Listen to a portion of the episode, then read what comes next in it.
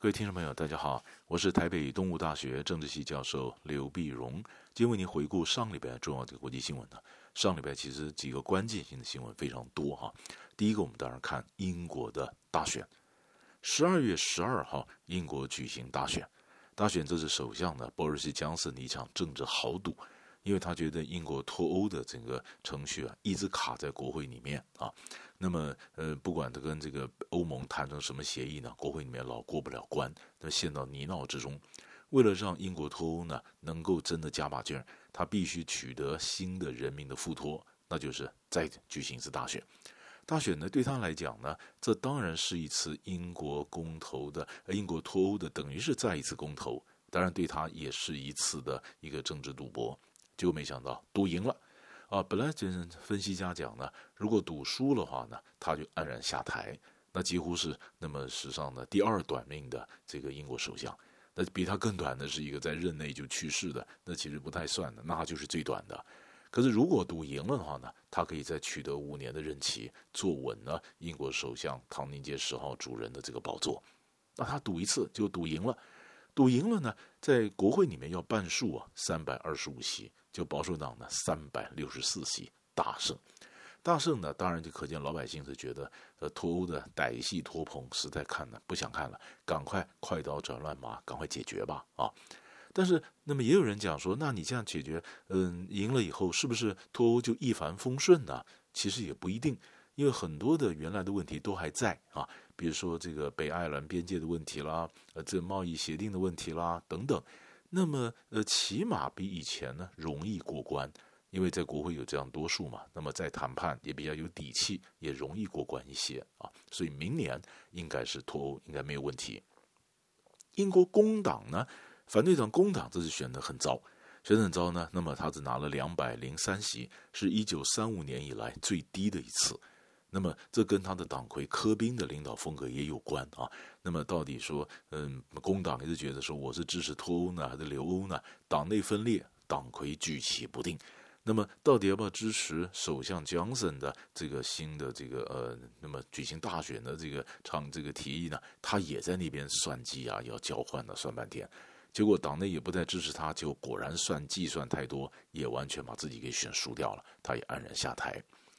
不过，英国也有一些分析家讲啊，那这一次的选举呢，其实是英国政治的一个转捩点啊。过去呢，不管保守党也好，工党也好，都是畅行的走中间路线。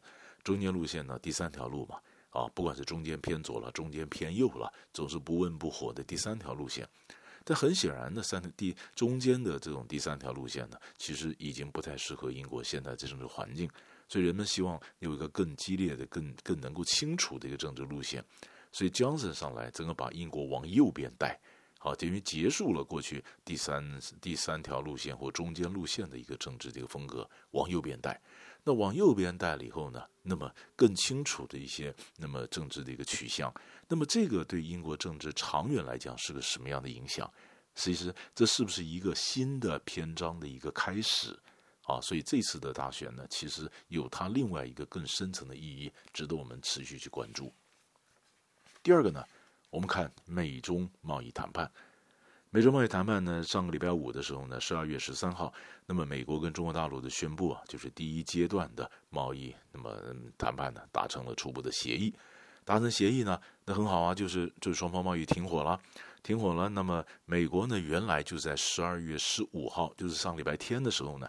如果没有贸易协议的话，那礼拜天的时候，他就要对中国开征，呃，就是价值一百五十六个 billion 的，一千五百六十亿，呃，价值的这个中国中国的商品呢，要征税。而现在呢，征税叫停了啊。那中国方面本来也有报复性的一些关税，也叫停了。那么，嗯、呃，九月一号开始的时候呢，美国本来对中国价值一百二十个 billion 的，那么一千两百亿商品的增加百分之十五的税啊。现在呢，也砍一半，百分之七点五啊。那么，那么其他的先前的这税呢，就是两百五十个 billion，两千五百亿商品的这个二十百分之二十五的税呢，仍然在啊，仍然在，仍然在呢。那中国大陆呢，它作为让步，就是承诺承诺要蹲增加购买美国的商品跟服务的进口，两年内至少两百个 billion。啊，那么两千亿，两千亿呢，就是这二零一七年的水准来讲呢，要往上增加两千亿，那这个两年内，那就是等于就是二零一七年算到，那么两年后，那么就是四年了。那四年内，那么从从二零一七年算起，四年等于就是它这个商品进口翻一番，就是增加一倍。过去被认为这是不可能的任务，哎，现在谈成了啊。那么中国大陆当然也承诺，那么不再强迫外国的企业呢，那么怎么样去呃做科技转移啊？那么也承诺说他会履行他的这种呃所达成的协议。那么至于美国很关切的所谓国家补贴。啊，这种中国的这种国家队跟美国民企对对抗的这不公平的问题呢，那就留在第二阶段再谈了。那第二阶段什么时候开始呢？川普总统讲，第一阶段谈完了，马上开始第二阶段啊。那中国他们方面讲说呢，那第一阶段谈完了，只要先落实嘛，先落实了，促进双边关系，促进国际贸易，那么双边双边的经济，然后看结果，我们再进行第二阶段。所以可见第二阶段不会这么快。啊，不能快，而且再拖下去呢，其实就是美国总统大选的这个选战呢越打越热，那么第二阶段可能后来就搁下来了。可是呢，如果你你不光看贸易的话呢，其实上个礼拜对川普来讲这是一个很棒的礼拜啊，因为礼拜五的时候我们刚刚讲美中贸易协定啊达成了一个停火了，达成一个协议。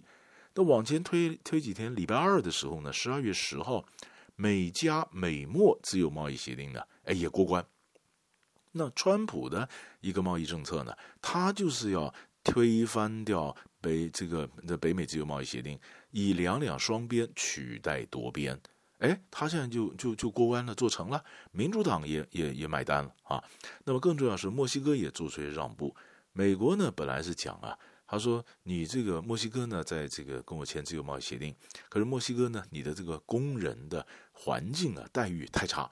也就是说，你们的生产成本太低，生产成本太低，这跟美国的这个呃生产成本来比较的话呢，那美国显然不公平啊。那为了照顾工人的权益啊，所以美国希望能够到墨西哥去检查你们这个工厂的整个工作环境啊、工人的待遇啊，啊，是不是刻意压低了做不公平竞争？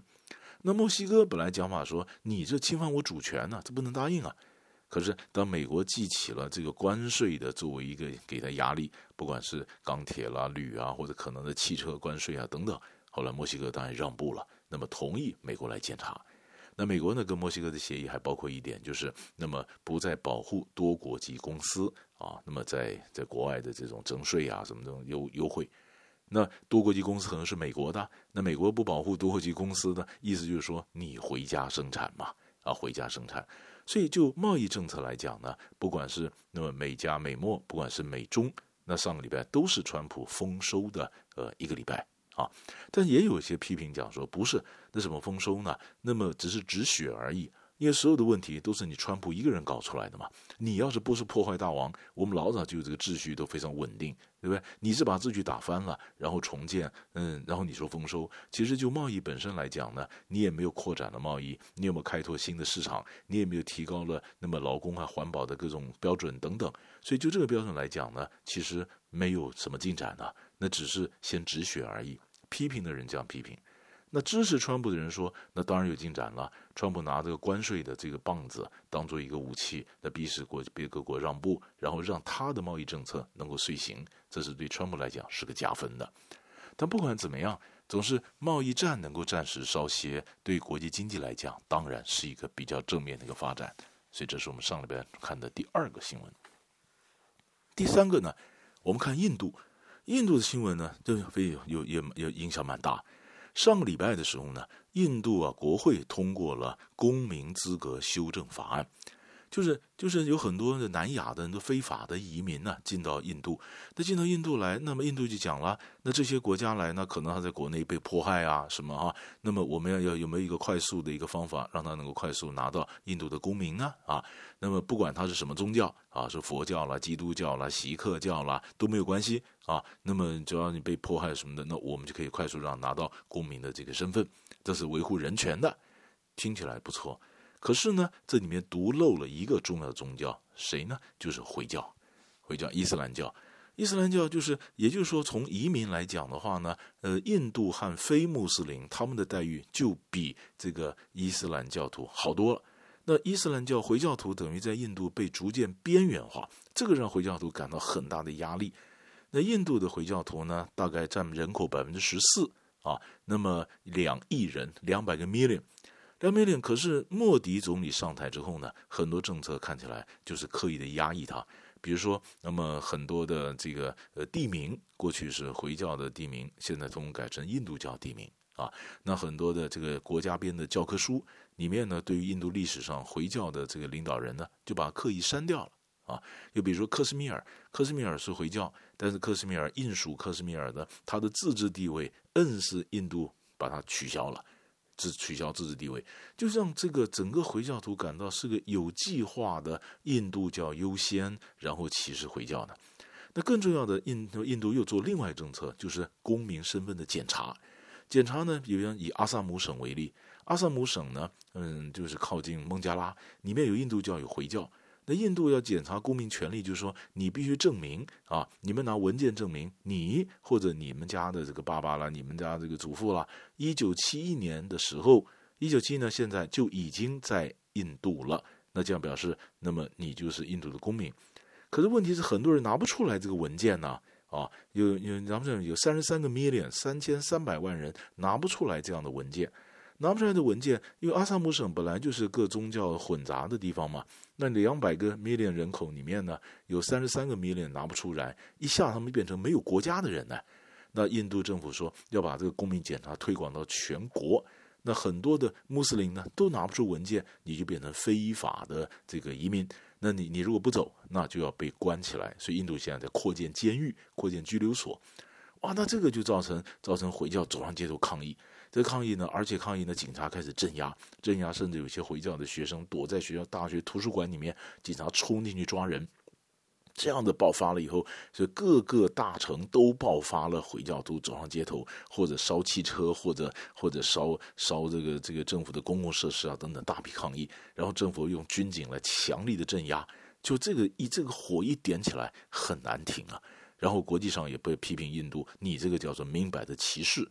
那印度这样动乱，就这种这种修改的这个公民的法案，然后让这个回教徒整个起来动荡不安，两百个 million 的回教徒，那么多少人走上街头，这会把印度带到什么方向？印度后面的发展，它的经济、它的形象、它的民主，是不是都受到了戕害？那这个呢，其实也是我们观察的一个重点。所以上个礼拜呢，三大块的一个新闻为你做过分析，我们下礼拜再见。